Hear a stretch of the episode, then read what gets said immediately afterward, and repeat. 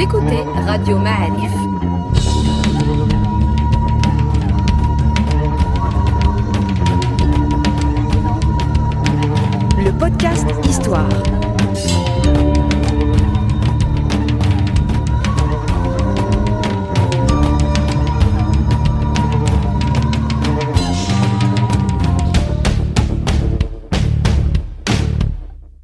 La saison 3 du podcast Histoire vous est offerte avec le soutien de Maroc Télécom. Bienvenue à tous sur Radio Ma'alif, un nouveau podcast Histoire. On est très très heureux d'accueillir une nouvelle fois euh, Madame Leila Mzien, qui est euh, professeure d'histoire moderne à l'université Hassan II de Casablanca, qui est beaucoup d'autres choses, mais euh, on n'a pas le temps de décliner son palmarès. Bienvenue à vous, Madame. Bonjour Reda. Bon, ben, ça nous fait très plaisir de vous voir revenir. hein, à, la, aussi. à- à la demande générale. Et vous êtes là pour nous parler de le- la fabuleuse, ou la triste aussi, et entourée à la riche histoire de la bibliothèque de Moulay Ziden, euh, qu'on appelle aussi bibliothèque euh, Escorial. C'est bien ça?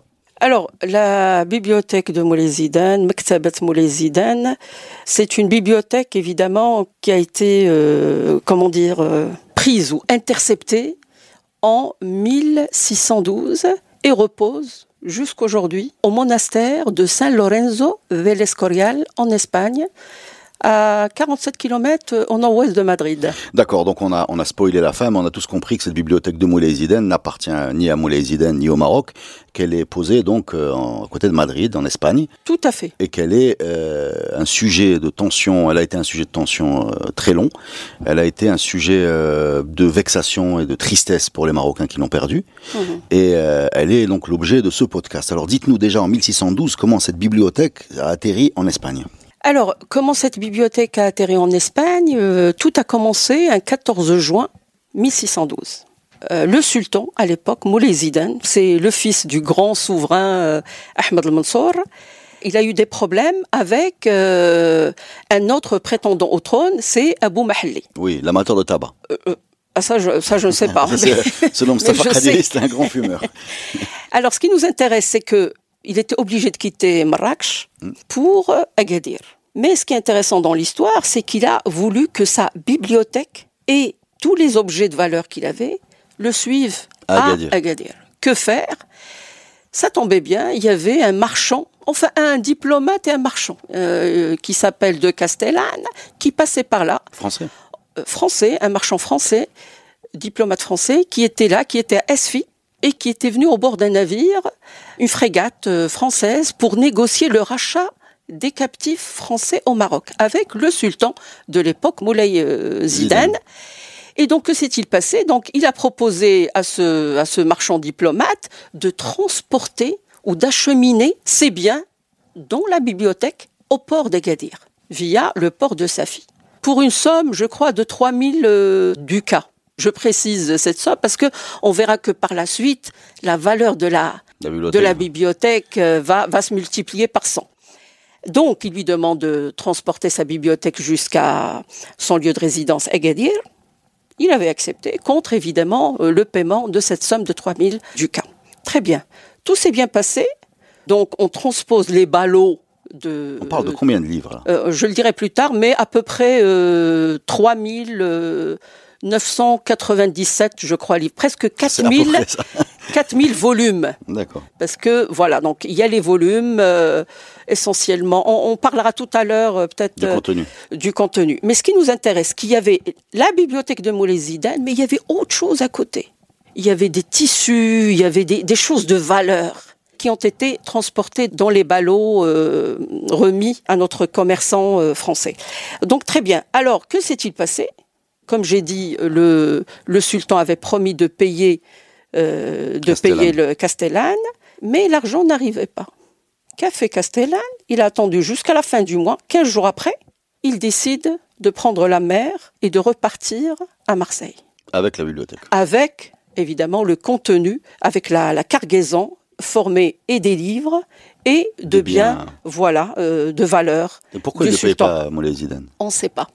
Parce qu'il faut dire une chose, parce que quand on a travaillé sur cette euh, bibliothèque, on s'est appuyé essentiellement sur les sources européennes. Bien sûr. Parce que ce qui est intéressant dans cette affaire, c'est que La tout le monde était... elle est dans la bibliothèque qui est partie. Euh, on peut dire ça. Non, mais ce qui est intéressant dans cette affaire, parce que c'est une affaire qui va, en quelque sorte, euh, impliquer plusieurs entités politiques. Il y a d'un côté le Maroc, le sultan, mais il y a aussi d'autres euh, acteurs qui vont surgir au fur et à mesure qu'on négociera la restitution de cette bibliothèque. Il y a la France, parce que Castellane, lui, c'est un envoyé de la maison des Valois, en l'occurrence le, roi Louis XIII. Donc la France, elle est impliquée. De fait, il y a l'Espagne. Parce que ce qui, est arrivé, c'est que ce bateau, une fois arrivé, je crois, à, hauteur de entre Salé et, et le Marmora, sera capturé, intercepté par la flotte de Luis de Fajardo. Et je vais vous dire qui c'est Luis de Fajardo. Luis de Fajardo, c'est lui qui euh, va conquérir le Marmora deux années plus tard, avec une flotte de 100 navires et presque entre 7000 et 10 000 hommes. C'est un nombre très très important dans la hiérarchie de la marine en Espagne. C'est euh, le, le capitaine général de l'armada royale espagnole. C'est le capitaine général des océans, si j'ose dire. Et c'est une, il appartient à la maison de Vélez. La maison, c'est une grande maison de Vélez, en Espagne, et qui était chargée de toute la partie d'Andalousie, en l'occurrence Grenade. Donc, ce Luis de Fajardo connaît très très bien le Maroc. Il connaît encore mieux la question des Morisques, parce qu'il était impliqué dans le processus d'expulsion et d'acheminement des Morisques au Maghreb, en l'occurrence au Maroc. D'accord. Donc c'est quelqu'un qui connaît très très bien le terrain.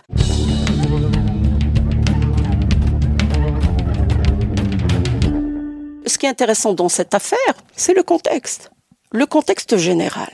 Il ne faut pas l'oublier. Quand on parle de 1612, le processus d'expulsion des musulmans d'Espagne avait commencé depuis très très longtemps.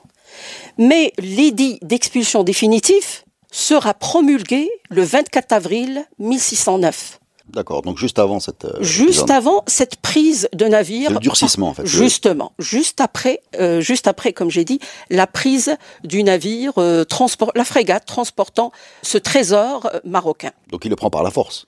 Euh, alors, ce qui est intéressant dans cette affaire, euh, ça, ça posera des problèmes, surtout au niveau juridique. La question qui se posait, est-ce que ce navire français, dont l'armateur est français, qui est de Castellane, c'est-à-dire à l'époque, la France et l'Espagne avaient signé un traité de paix. Donc, ils n'avaient pas le droit d'intercepter le bateau français. Mais en même temps, l'Espagne n'avait pas signé de traité de paix avec le Maroc. Il faut savoir que l'Espagne, c'est un des derniers pays qui va signer un traité de paix et d'amitié, ou plutôt d'amitié et de commerce avec le Maroc. Il va intervenir très tardivement, vers la fin du XVIIIe siècle, en 1767. Le premier traité maroco-espagnol. Enfin, j'essaie de comprendre ce que vous me dites. Donc, Donc, en, en fait- en fait, en fait, le, le- le navire espagnol euh, prend la cargaison du navire français, mais une cargaison Avec- marocaine. Justement. Donc, Alors, par ça- contre, il est là le. le- le- Justement. voilà. C'est-à-dire que le dilemme juridique, c'est que normalement, le bateau n'est pas de bonne prise. Parce que l'Espagne, elle a signé un traité de paix avec la France, mais elle n'a pas encore signé un traité de paix avec le Maroc. Donc, elle considère le Maroc comme étant un pays belligérant et donc, le bateau est de bonne prise.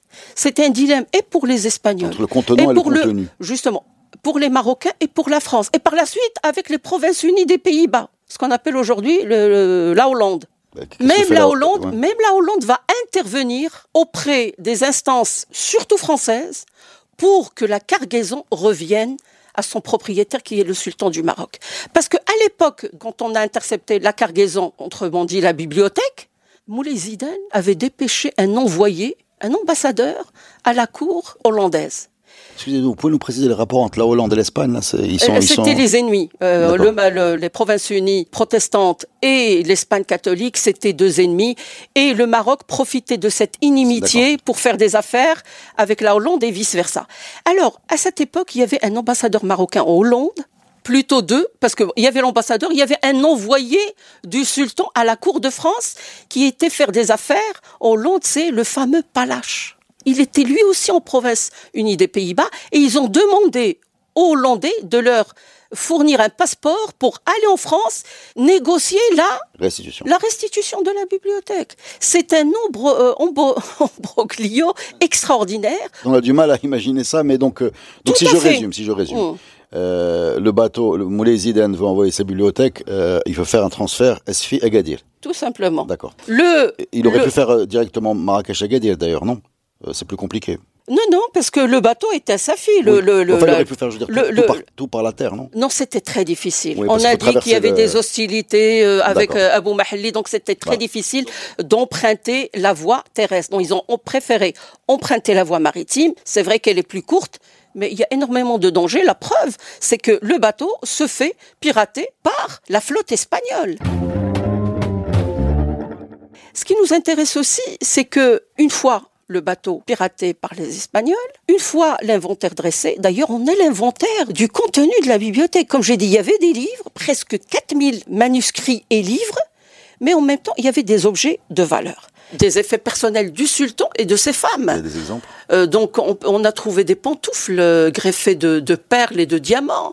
On a trouvé des tissus, du taffetas, du damasquin, des tissus d'une qualité, euh, je dirais, très très rare. Un d'or, non? Pas d'or. euh, on n'a pas trouvé d'or, donc ça c'est un problème parce que lui de Fajardo, quand il a trouvé le bateau, il s'est dit c'est sûr que je trouverai des choses plus précieuses. Il était déçu de, de ne trouver que ça. Des bouquins au Lubelra. Voilà. Et donc, et donc, d'ailleurs, ils ont emprisonné l'équipage français, dont deux Castellane, et il y a l'appareil diplomatique qui va commencer, de négociation qui va commencer avec la France pour que les euh, l'équipage français soit libéré. Il y, a, il y a une correspondance monstre, que ce soit dans les archives nationales de France, mais aussi dans les archives euh, espagnoles et portugaises, parce que ce même navire, n'oublions pas que ce même navire, il a été euh, acheminé vers Lisbonne, parce que à l'époque, Lisbonne dépendait de l'Empire espagnol. Ne, ne l'oublions Oui, pas.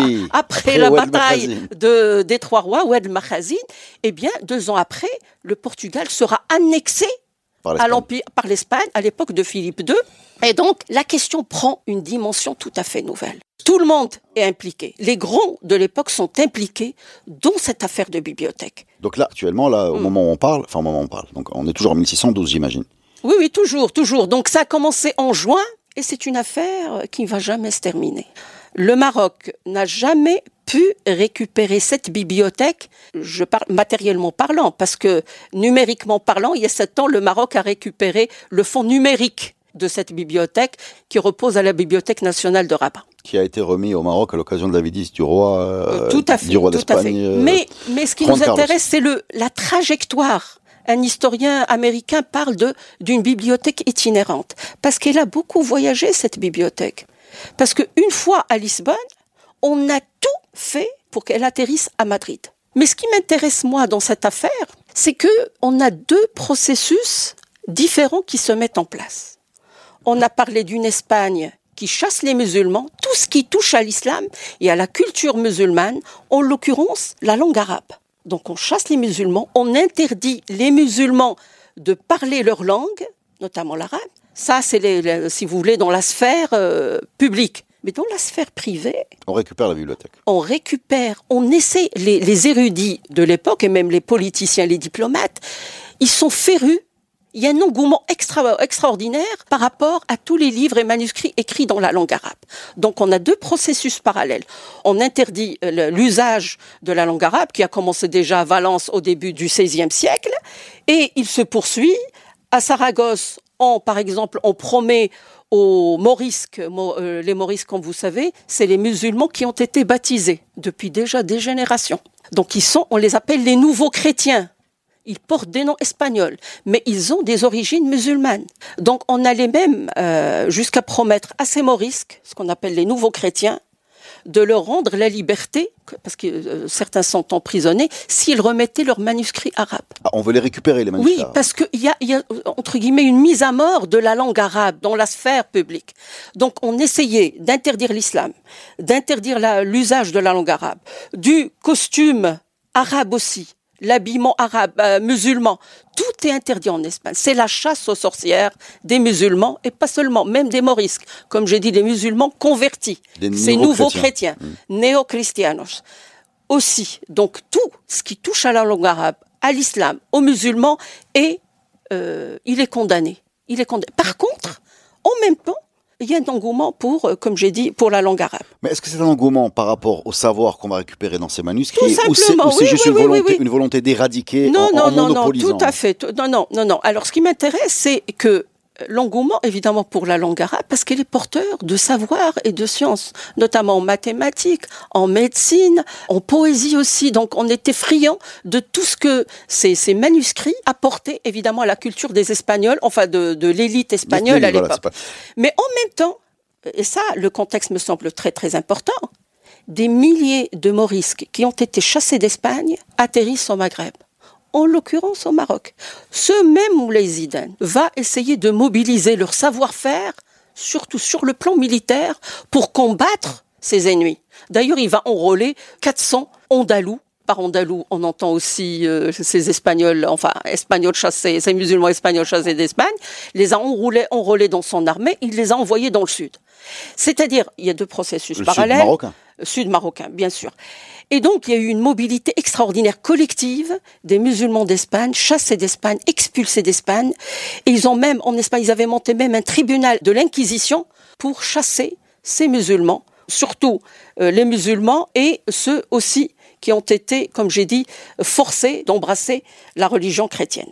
Donc, il y a euh, une haine envers le musulman, l'arabe, tout ce qui touche à l'islam en Espagne. Et cette affaire-là, cette affaire de bibliothèque va bouleverser l'opinion publique à l'époque. Parce qu'il va y avoir un débat, c'est ce qui est intéressant dans cette bibliothèque. Est-ce qu'on va la garder? Est-ce qu'on va euh, la rendre à Moulay Zidane? C'est devenu un débat dans les sphères politiques espagnoles.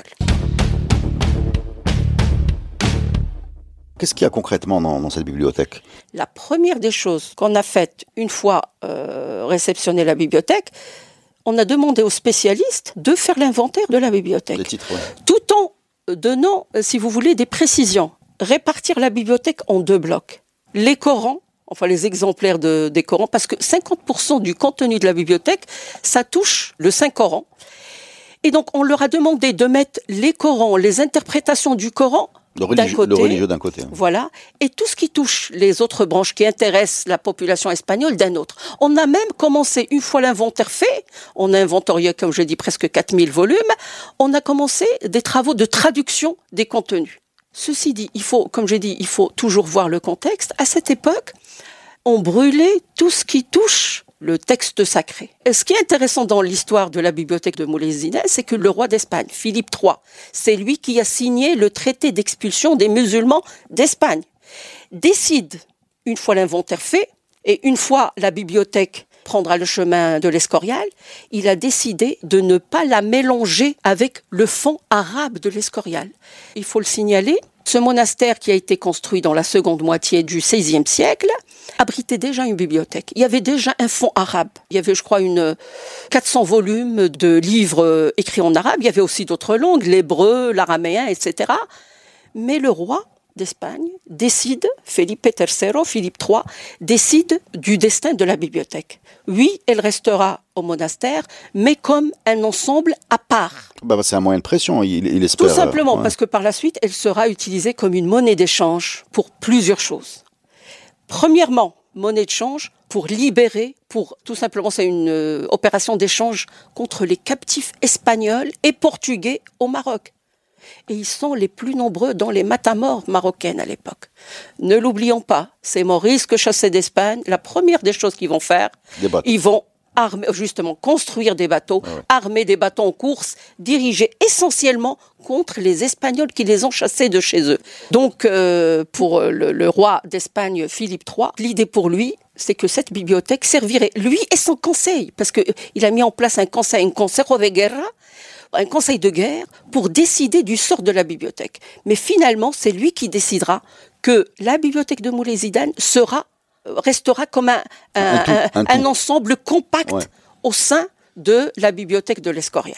Mais quand vous dites a- qu'elle a été utilisée pour euh, récupérer les captifs euh, espagnols ou portugais, enfin même il n'y a plus de Portugal, mais euh, en fait non, puisque la bibliothèque est restée à sa place. Donc le, le deal n'a pas pu se faire ou qu'est-ce qui s'est passé? Il faut savoir une chose. La suite de cette affaire, elle est, comme j'ai dit, elle est très complexe parce que déjà, comme ce sont les, Français qui avaient pris euh, la charge d'acheminer cette bibliothèque à bon port et ils n'ont pas réussi, Donc Moulay, Moulay Ziden s'adressait directement au roi Louis XIII en lui demandant de restituer, de contacter les Espagnols pour restituer sa bibliothèque. Il faut voir la correspondance. Il y a une correspondance très très riche par rapport à ces échanges entre le sultan du Maroc et le roi Louis, euh, Louis XIII. On a une lettre qui date de 1616, dans laquelle le sultan du Maroc, à l'époque, euh, Moulay Zidane, informe le roi de France de l'impossibilité de libérer les captifs français tant que la bibliothèque n'est pas rendue à Sa Majesté euh, marocaine. Ben, lisez-nous ça. Oui, je peux, je peux lire sans problème. Donc, euh, sans que la, la bibliothèque soit restituée, la bibliothèque personnelle du sultan. Alors, il lui écrit, euh, je cite, que si vous négligiez de vous employer à cette restitution de la bibliothèque, et si vous ne teniez pas compte de notre avis, ce ne sera pas faute d'avoir été averti. Regardez le, temps employé par Moulay Zidane pour écrire à, au grand euh, des Valois. Quant à notre honneur, il ne sera diminué en aucune façon. Loin de là, ce serait sur vous et non sur nous que rejaillirait la honte. Je ferme la lettre que Moulay Zidane a envoyée à Louis XIII en 1600 16. Euh, Donc c'est pour vous dire qu'il y a eu des remous. Question technique euh, peut-être un peu naïve. Euh, c'est des lettres qu'ils écrivent en arabe ou en français? Non, c'est une lettre qui est, qui est écrite. elle part du Maroc en arabe, c'est ce que je veux dire. Elle part en. Oui, oui. Mais ils ont des traducteurs spécialisés à l'arrivée. Pas au départ. Que ce soit dans les cours, dans les cours marocains, il y a des interprètes. Même chose dans les cours d'Espagne. Chacun écrit dans sa langue, c'est ce que je veux dire. Tout, tout simplement. Ils écrivent dans leur langue. Il se peut qu'il y ait aussi. Dommage, on l'a pas en arabe, ça aurait été, ça aurait été sympathique aussi. Il, suffit, il faut continuer à chercher parce que c'est un sujet passionnant qui avait mobilisé toutes les cours. Et le roi de, France, il a contacté le roi d'Espagne, Philippe III, pour restituer la bibliothèque parce que pour eux, c'est une bibliothèque, elle n'est pas de bonne prise et qu'il est grand temps de restituer la bibliothèque au sultan du Maroc. Si je comprends bien, quand vous dites de bonne prise et de mauvaise prise, ça veut dire euh, euh, pour le roi légitime ou illégitime Justement, le roi de France, le roi de France, pour lui, il a signé un traité de paix avec euh, l'Espagne. L'Espagne ne doit pas prendre les navires armés par les Français et qui arborent un pavillon français. Il, en va de soi. Donc il y a eu une correspondance entre le roi de France avec le roi d'Espagne pour la restitution de la bibliothèque de Moulay Zidane. D'ailleurs, Moulay Zidane, on va le voir dans, la, correspondance qui est extrêmement euh, riche dans les archives espagnoles, à Madrid notamment, mais pas seulement, mais aussi en France où il, écrit à lui, à lui 13 en lui disant Restituez-moi la bibliothèque, sinon je ne libérerai pas les captifs français. Du coup, il les a pas libérés. Il les a pas libérés, tout simplement.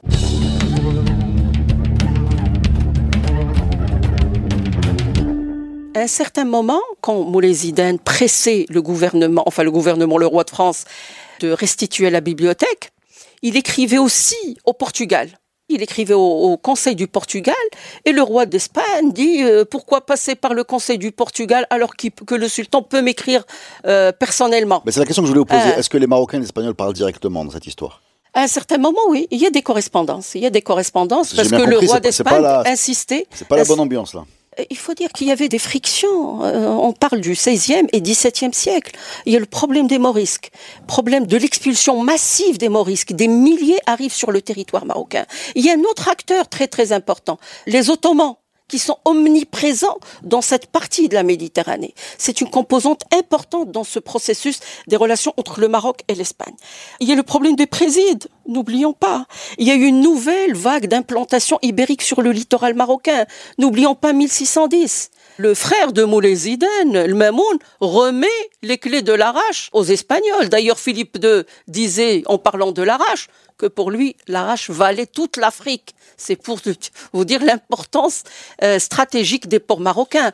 Autre point important, c'est la recrudescence des activités euh, de piraterie en ce qui concerne le Marmora. Le Marmora aussi était un port très très important. On a parlé de la remise de l'Arrache en 1610. C'est Marmora, c'est Médir. D'accord.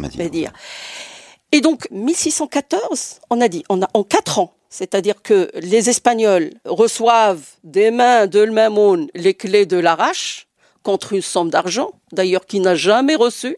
Il est mort entre-temps avant de recevoir l'argent de l'Arrache. En 1614, les Espagnols, prétextant des activités euh, de piraterie, et elles étaient euh, florissantes à l'époque, ils vont prendre euh, le Marmora en août 1614.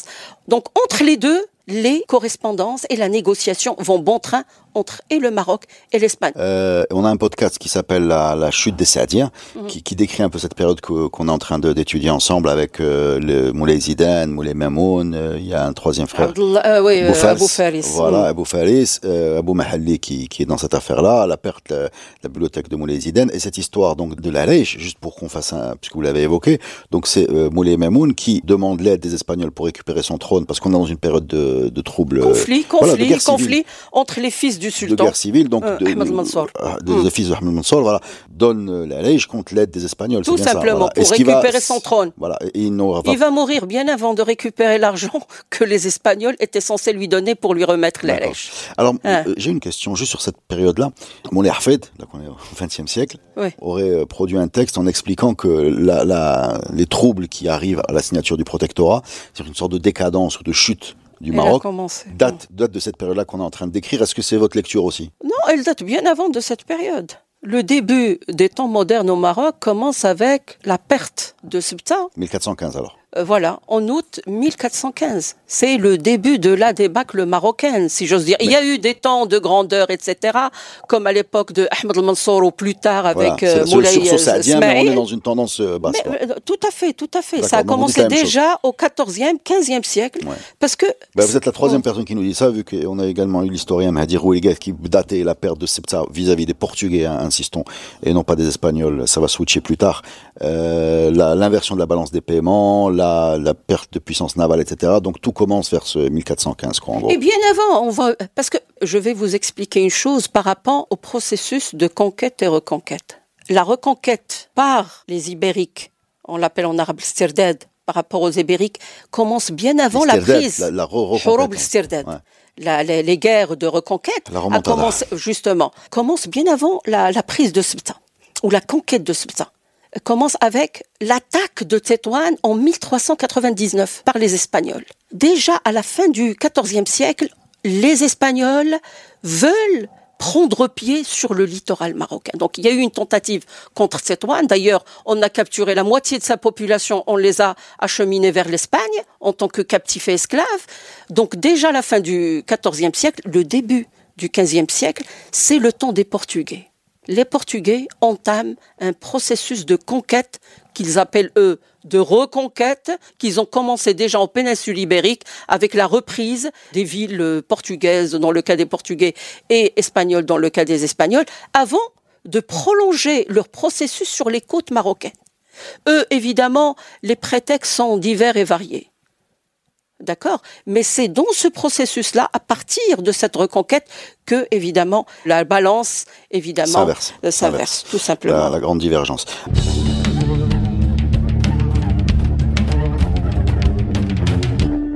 Moulay Zidane veut récupérer sa bibliothèque. Il écrit directement au roi d'Espagne, Philippe III. Il lui propose de payer sa bibliothèque, récupérer sa bibliothèque, moyennant le paiement de 70 000 ducats. C'est énorme. Lui, il devait payer à De Castellan 3 000 ducats. Il se retrouve maintenant avec, euh, en proposant une somme de C'est pour 70 ça que je 000 posais la ducats. question, mais pourquoi il n'a pas payé au début? Eh, non, il, eh, est, il est là, il est là le, le- le- Non, la, racine du problème. Non, ce qui nous intéresse, c'est la valeur de la bibliothèque. Ouais, elle va monter de façon exponentielle. Quand Luis Fajardo récupère la bibliothèque, elle avait valeur zéro, parce que pour lui, il était déçu de trouver que des livres. Mais l'intérêt de l'Europe entière pour sa bibliothèque et pour son contenu a fait que sa valeur a pris des proportions qu'on ne peut pas imaginer. Tout le monde voulait savoir le contenu de la bibliothèque. Donc ça a pris de la valeur et il est devenu, un, comme j'ai dit, un objet de négociation entre plusieurs partenaires. On a vu, il y a le Maroc, il y a l'Espagne, il y a le Portugal, il y a la France, il y a les Provinces unies des Pays-Bas. Donc tous ces pays sont devenus acteurs de cette prise de, bibliothèque. Alors, Moulay Zidane, évidemment, je parle maintenant de 1614 quand il propose la somme de 70 000 pour récupérer sa bibliothèque, mais niet. Il y a eu des réunions du Conseil de guerre euh, espagnol, ils ont décidé que la bibliothèque n'est plus à vendre. N'est plus à voilà à vendre parce que a voilà euh, voilà on, on garde la bibliothèque ça devient Donc, un objet gagne le bras de fer en fait. Tout Mal- simplement. Malgré l'intervention française, hollandaise. tout ça. simplement donc le Maroc ne va pas réussir à restituer sa bibliothèque elle restera comme j'ai dit euh, au monastère au monastère certes un élan diplomatique va commencer juste après la mort de Moulay Ziden en 1627, septembre 1627. Il y a eu des efforts faits par les sultans du Maroc jusqu'à la fin du XVIIIe siècle. Ils dépêchent des ambassadeurs à la cour d'Espagne pour leur demander de restituer la bibliothèque euh, Il y a un qui a écrit un sultanienne. livre, hein, si je me trompe pas. Euh, il y a l'ambassadeur de Moulay Ismail qui a Oui, beaucoup. Mohamed Ghsani, Mohamed Ghsani, évidemment. Il a été euh, dépêché à la cour euh, de Madrid pour demander évidemment euh, l'échange des captifs marocains contre les captifs espagnols et la restitution de la bibliothèque. On lui a dit que la bibliothèque était brûlée et que voilà, il n'y a plus de bibliothèque, euh, qu'on pouvait plus lui remettre. Là, justement, Mais est-ce qu'elle a vraiment été brûlée ou c'était une, euh, une entourloupe? Oui, oui, il y a eu, il y a eu un incendie à l'Escorial, mais c'est juste une partie du fond qui a été brûlée. Le reste est resté, euh, je veux dire, indemne. Alors, ce qui m'intéresse aussi, c'est, il faut voir Moulay Ismail. Il va même proposer aux Espagnols d'échanger la bibliothèque contre leurs prisonniers, contre les prisonniers de l'Arrache. On a dit que les Espagnols avaient pris l'Arrache en 1610, mais le sultan Moulay Ismail va la récupérer en novembre 1689 Par la force. justement, cette prise, cette reprise marocaine va mettre sur le marché 2000 esclaves espagnols, ou 2000 captifs plutôt, espagnols, dont des officiers, sont officiers au gradé espagnol. Donc Moulay Ismail envoie son ambassadeur pour proposer aux Espagnols d'échanger la bibliothèque contre les 100 officiers espagnols. Mais les Espagnols n'ont pas voulu de cette proposition. D'autres sultans vont continuer à réclamer la bibliothèque. Les ambassadeurs ont été dépêchés de nouveau à la cour d'Espagne sous Sidi Mohamed Ben Abdullah, même à fin à l'extrême fin du XVIIIe siècle, mais les Marocains n'ont jamais pu restituer leur bibliothèque. Jusqu'à récupérer les numérisations. Oui, heureusement qu'on vit des temps, euh, des temps nouveaux et des temps Ah, modernes. le temps nouveau, Euh, il y a- s'ils l'avaient rendu. Là, ils ont juste. Oui, mais la bibliothèque, photographié. je, je- je vous le dis tout de suite, donc c'est vrai qu'elle a fait objet de, de plusieurs ambassades, euh, échanges euh, d'envoyés spéciaux, etc. Mais la bibliothèque est restée à l'Escorial. Vous l'avez vu Euh, moi, j'ai vécu de presque trois ans en face du monastère de l'Escorial. Donc c'est une bibliothèque que je connais très très bien. Elle est belle. Elle est extraordinaire. Ouais, elle est bien Regardez conservée. les photos sur, sur Euh, Internet. Elle est belle. non, non, elle, elle est extraordinaire. Déjà, l'ensemble de l'Escorial, c'est une merveille. Il est considéré comme étant la huitième merveille du monde. L'ensemble euh, architectural, il est C'est un extraordinaire. monastère, non? C'est ça un monastère visite essentiellement. Oui, oui, c'est un monastère qu'on peut visiter. Il y a aussi le panthéon de la famille euh, royale espagnole. Tous les grands rois dont je viens de parler, Philippe II, Philippe III, tous les Philippe, Carlos III, Quinto, Quarto, ils sont tous enterrés dans cet ensemble. Il y a un panthéon dédié au roi d'Espagne. Il y a aussi un collège. Et ce qui, ce qui m'a toujours euh, fasciné dans cette histoire, c'est les usages que les Espagnols ont fait de cette bibliothèque. Euh, Quand on entre dans ce monastère, il y a une boutique qui vend le Coran et le Coran des Moulay à 30 euros. On l'appelle Coran des Moulay Une réplique. Magnifique, une copie du Coran de Moulay Zidane euh, avec des motifs extraordinaires euh, qui coûte 30 euros pour euh, pour les intéressés.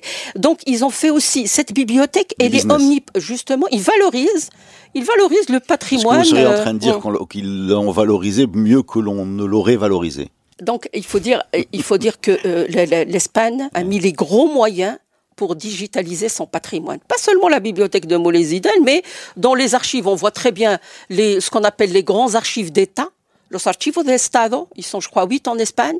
Il y a un, un élan de digitalisation continue des fonds les plus visités. Et comme cette bibliothèque euh, arabe, la bibliothèque arabe de l'Escorial, elle est tellement sollicitée par les chercheurs du monde entier, donc on procède à la digitalisation progressive de son contenu. Moi, euh, j'avais travaillé sur un manuscrit à l'époque euh, de. Le euh, donc il y a avec nous euh, le professeur Philly qui connaît mieux que quiconque euh, ces sources médiévales. Donc Le c'est- c'était un historien, Un historien, oui, un oui. de quelle période? je crois du 12e, tout début du 12e Je siècle. précise que le professeur Philippe, que vous connaissez bien dans le podcast, Ouais, ouais. il n'a pas voulu mettre de casque et de micro, mais il est là, il suit. Donc, Donc le Baïdak a, a, son, a son, a son, c'est le compagnon d'Ibn Tumart. Tout à fait, tout à fait. Donc il y a là-bas, il y a une copie de le euh, autre chose, ce qui est intéressant aussi, donc ah, dans cette fameuse, oui, oui, manuscrit. Alors on retrouve l'inventaire du contenu dans cette fameuse boutique. Ah, de, de, de l'Escorial. Ah, l'inventaire qu'a fait le, l'amiral espagnol. Euh, non, non, non, pas l'amiral, par la, suite, par la suite. Donc il y a eu plusieurs inventaires. Donc hmm. il y a l'amiral espagnol qui a fait son inventaire. Par la suite, d'autres inventaires vont voir le jour. Entre autres, le documentaliste du palais. Un certain documentaliste dont j'ai oublié nom, qui a lui aussi dressé son inventaire. Et c'est là où il a, où la valeur de la bibliothèque a pris un coup de, comment dire, de, comment je vais dire ça, euh, c'est envolé. Le cours de la, oui, le, cours, le cours de, de la bibliothèque a pris, a pris son envol et c'est lui qui a réparti le contenu en deux. Oui, le profane, profane et le sacré. Tout simplement à la demande de l'Inquisition espagnole. Parce qu'au début, l'Inquisition voulait récupérer les Corans pour les mettre à mort, pour, entre guillemets, pour les brûler. Mais le roi d'Espagne a décidé de garder la bibliothèque comme un ensemble, comme j'ai dit, compact, pour qu'elle soit par la suite un objet, d'échange, et parce que, tout simplement, elle était extrêmement riche. On a compris à travers beaucoup de récits d'historiens comme vous qui sont succédés à notre micro que les dynasties avaient tendance à s'effacer les unes les autres euh, y compris en termes d'impact parfois, euh, euh, j'ai envie de dire, de monuments ou de souvenirs. Enfin, ils n'étaient pas préoccupés, les dynasties, par la glorification, enfin, c'est le moins qu'on puisse dire, de celles qu'ils ont précédées. Par exemple, j'ai compris que Moulay Ismail avait euh, plus ou moins enseveli les tombeaux sadiens. Oui, oui, tout à fait, tout à fait. Voilà, mm. voilà, donc les tombeaux sadiens où sont enterrés Ahmed Mansour, sa maman, Lam Saouda et toute la famille euh, ont été redécouverts euh, jusqu'au XXe siècle parce que Moulay Ismail n'était pas allé jusqu'à les, ravager, mais il les avait fermés, il les avait murés. alors pourquoi ce Moulay le même Moulay Ismail va mettre un point d'honneur à récupérer cette bibliothèque qui a priori n'est pas la sienne non, mais euh, puisque là, on, est, on, est, clairement dans, dans un contre-exemple de, on est dans un exemple de continuité pour une propriété privée de Moulay Zidane, alors que dans beaucoup de choses qu'on a lues entre les Almoravides et les Almohades, entre les Saadiens et les, et les Alaouites, il y a beaucoup, beaucoup de temps qui est passé non pas à garder la mémoire de la dynastie précédente, mais presque à l'effacer. Et là, on est dans une tentative complètement à l'opposé. C'est ce que j'arrive pas à comprendre dans cette histoire. Non, pour Moulay Ismail. Alors, quand on parle de la bibliothèque de Moulay Zidane en tant qu'objet de négociation, on ne parle pas de la bibliothèque de Moulezida, on parle de la bibliothèque arabe. Les livres arabes de la bibliothèque. On ne fait pas référence à Moulezida par la suite. Oui, mais le même Moulay Ismail va, va murer les tombeaux. Oui, C'est-à-dire qu'il n'est pas, il n'est pas dans la mémoire, ou il n'est pas dans, je sais pas, il le voit peut-être comme une concurrence. Je, ne sais pas, j'ai pas de réponse. Hein. On, est dans, dans, un, dans, un, dans une contradiction, c'est-à-dire. C'est une question de récupération. Je récupère ce que euh, Ahmed al-Mansour a construit, euh, par exemple le Badi, pour construire euh, sa, sa Versailles marocaine, euh, Donc c'est une question de récupération. donc Moulay Ismail Peut-être parce que les, les, les, Corans étaient entre les mains de, l'ennemi intime. Euh, l'infidèle, l'infidèle, il faut l'appeler tel quel. Non, non, à l'époque, on parlait des, des infidèles. Oui, mais c'est pas n'importe quel infidèle. Il y en a hmm. beaucoup des infidèles et celui-là, il est, il est, il est très présent comme. Très présent euh, parce que tout simplement, c'est le voisin. Ouais, ouais, c'est un voisin. C'est l'ennemi intime. C'est un voisin qui est omniprésent sur le territoire marocain depuis cette époque jusqu'au jour d'aujourd'hui. Donc il y a beaucoup d'inimitié dans ces rapports. Comme j'ai dit, un des derniers pays à avoir signé le traité avec le Maroc c'est l'Espagne. D'ailleurs, sur le plan juridique, ça explique la prise du bateau de, la bibliothèque. L'argument qu'on avait avancé, c'est que le Maroc, il est en guerre avec l'Espagne, donc c'est une prise légitime. il est de bonne prise. Donc cette inimitié, évidemment, ce voisinage, euh, s'explique évidemment par les va-et-vient qui ont toujours existé entre le Maroc et l'Espagne. À un certain moment, c'est les Maghrébins qui prennent le dessus et qui vont conquérir la péninsule ibérique.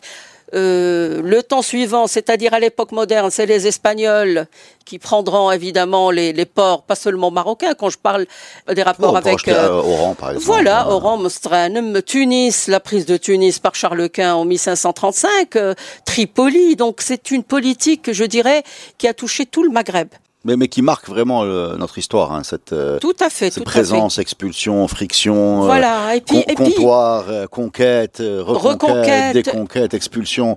On a, on a quand même l'impression que c'est un peu le rythme de fond de, rythme de fond. Mais ceci dit, il y a quand même une histoire commune, un patrimoine commun Bien sûr. Et ça, c'est ce qui est très très intéressant. On le verra évidemment euh, sur ces villes, comme je parle de l'Arrache, le Marmora. Le Marmora, par exemple, c'est un monument magnifique. Qsbat al-Marmora, la citadelle de Marmora. Qui a Mehdia, j'insiste. Mehdia aujourd'hui, Qsbat Mehdia qui a été euh, évidemment, elle était euh, euh, portugaise euh, vers je crois 1000, 1515. Ensuite, elle sera espagnole. Les Marocains vont la récupérer. Elle sera espagnole en 1000, 1614. Le Maroc va la récupérer en 1681. Mais ce qui nous intéresse, c'est le site. Le site, il est extraordinaire. Et on parle Elle, est- elle de... est plantée dans la forêt, hein, si je me trompe pas. Non, non, pas du tout. Pas du non, tout. non, Ah, non. Elle est sur un site extraordinaire entre le Sbou, Ouais. le majestueux Sbou et l'Atlantique. Il faut, euh, il faut qu'on fasse une émission sur le Marmora parce que en parlant de ce patrimoine et de cette histoire euh, commune entre l'Espagne et le Maroc, il y a une chose que peut-être très peu connaissent, c'est que un des personnages ou euh, vénérés en Espagne, c'est Jesus de Medina Celi, Jésus de Medina Celi. Il a pris forme al Marmora Mais qui est cet homme? C'est Jésus de Medina Celi. La statue de Jésus de Medina Celi, qui est hautement vénérée à Madrid, en Espagne et dans le monde hispano-américain, il est né à Al-Ma'mora dans la première moitié du XVIIe siècle. Mais pourquoi s'est-il distingué cet homme? C'est Jésus, donc Ouais. euh, il est noir parce qu'il est né en Afrique. Euh, il était adoré par la population espagnole euh, Al-Ma'mora. Quand le Maroc a récupéré le Ma'mora en 1681, on avait mis déversé sur le marché ouah, 300 captifs. Parmi eux, Jésus qui deviendra plus tard Jésus de Medina Celi, c'est une statue, statue de. Jésus euh, dans l'église euh, qui était située à Al-Ma'mora, qui à l'époque euh, a été appelée Saint, Saint Miguel de Ultramar. Le Marmora s'appelait à l'époque espagnole Saint Miguel de Ultramar. Donc, avec les 300 captifs espagnols, les Espagnols cherchaient à récupérer aussi la statue de Jésus. Et cette statue, on peut la retrouver aujourd'hui encore dans une église euh, dans la ruelle de Medina Celi. Euh, il est noir parce qu'il est né au Maroc, il est né en Afrique. C'est une petite statue que les gens viennent visiter tous les vendredis. Le premier vendredi de chaque mois, les gens viennent visiter euh, ce Jésus-là, euh, Jésus de Marmora ou Jésus de Knetra, parce que apparemment euh, tous les, les malades du monde, ils soignent tous les malades du monde du monde, paraît-il. Et il y a une queue pas possible qui arrive jusqu'au Paseo del Prado, c'est dans quelle ville tout ça? À Madrid. D'accord, parce que je croyais que Medina c'est. Ok, Voilà. merci beaucoup. Bah, on a fait de- une, une super balade euh, entre le Maroc et l'Espagne avec euh, la promenade de la bibliothèque, la fuite de la bibliothèque, le retour numérique de la bibliothèque, le, Tout à fait. le tout à vol fait. de la bibliothèque, le non-paiement de transport de la bibliothèque, quoi d'autre? De l'intervention des Pays-Bas, de la France, de l'Espagne, d'un Portugal qui n'existe pas vraiment, euh, avec Annexé par, euh, par l'Espagne. annexé par l'Espagne, avec un 1640. problème, Mm. un problème commercial vu qu'ils font s'adresse aux transporteurs, mais en même temps un problème diplomatique euh, vu qu'il y a, y a un côté légal dans tout ça. Euh, et ça nous a également permis de parler des morisques et de leur sort qui est en filigrane de cette histoire-là et des tensions et des frictions Mm. avec notre voisin du Nord. Merci beaucoup, Madame Zien, c'était très riche. Merci.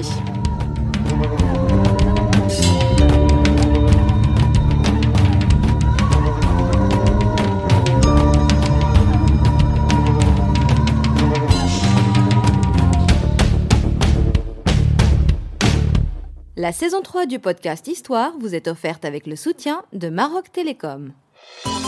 Maroc Télécom, un monde nouveau vous appelle.